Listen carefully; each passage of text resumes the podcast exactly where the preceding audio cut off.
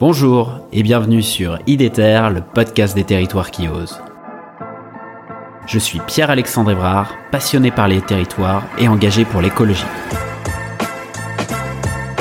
L'audace, c'est d'y croire, quoi.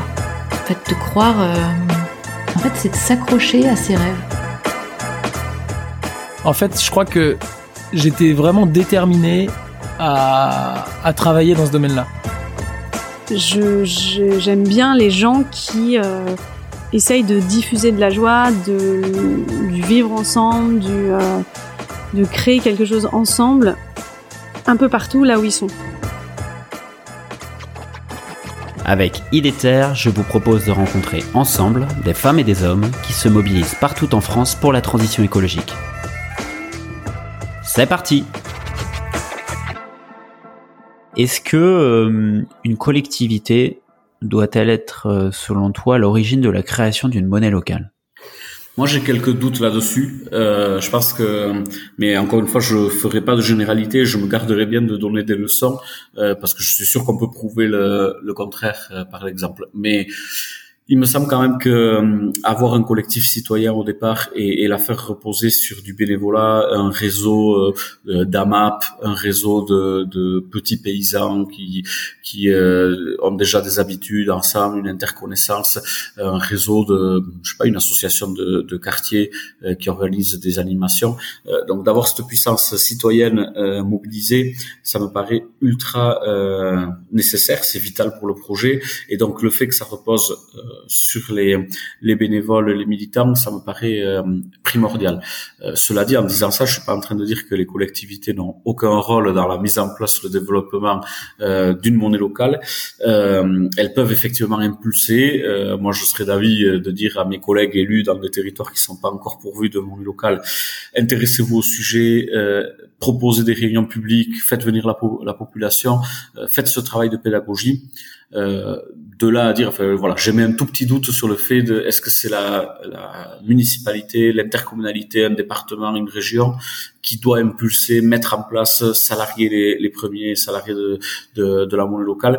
J'ai un tout petit doute là-dessus parce que si, même si ça se fait comme ça, euh, il faut pas oublier le, le pouvoir citoyen et il faut de toute façon passer par la case mise en relation de, de bénévoles. euh, donc euh, voilà, c'est une réponse un peu mitigée, mais je pense que les deux sont complémentaires. Par contre, après, au niveau des subventions, de l'adhésion, du développement de la communication, la collectivité et le pouvoir public a, toute sa place et doit pouvoir accompagner euh, plus l'accompagnement que l'impulsion, si je dois résumer ma, réponse. Oui, oui, oui.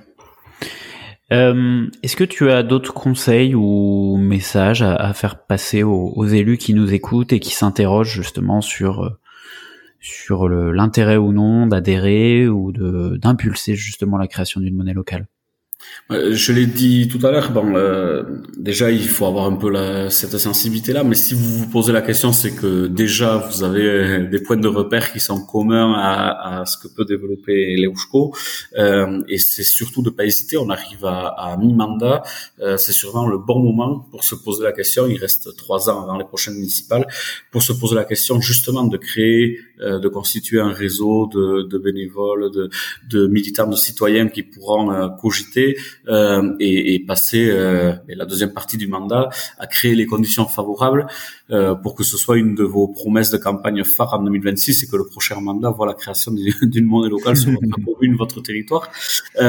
Donc ça, ça, ça me paraît important et, et de pas oublier non plus que par rapport à ce qu'a connu l'Eushco, c'est pas pour euh, pour euh, faire le martyr ou, notre Calimero, euh, mais aujourd'hui il existe quand même un, tissu de, de monnaie locale en France qui est, qui est structuré, euh, qui a qui a déjà, enfin voilà, l'Eushco a été en, en procès avec euh, la préfecture au moment de l'adhésion de de Bayonne qui voulait émettre des paiements en Eushco.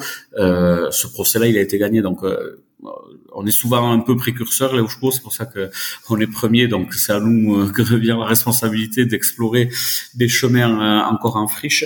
Euh, mais, mais tout ça, tout ce capital-là et ce, cette connaissance, cette expérience, elle peut être mise au service d'autres initiatives.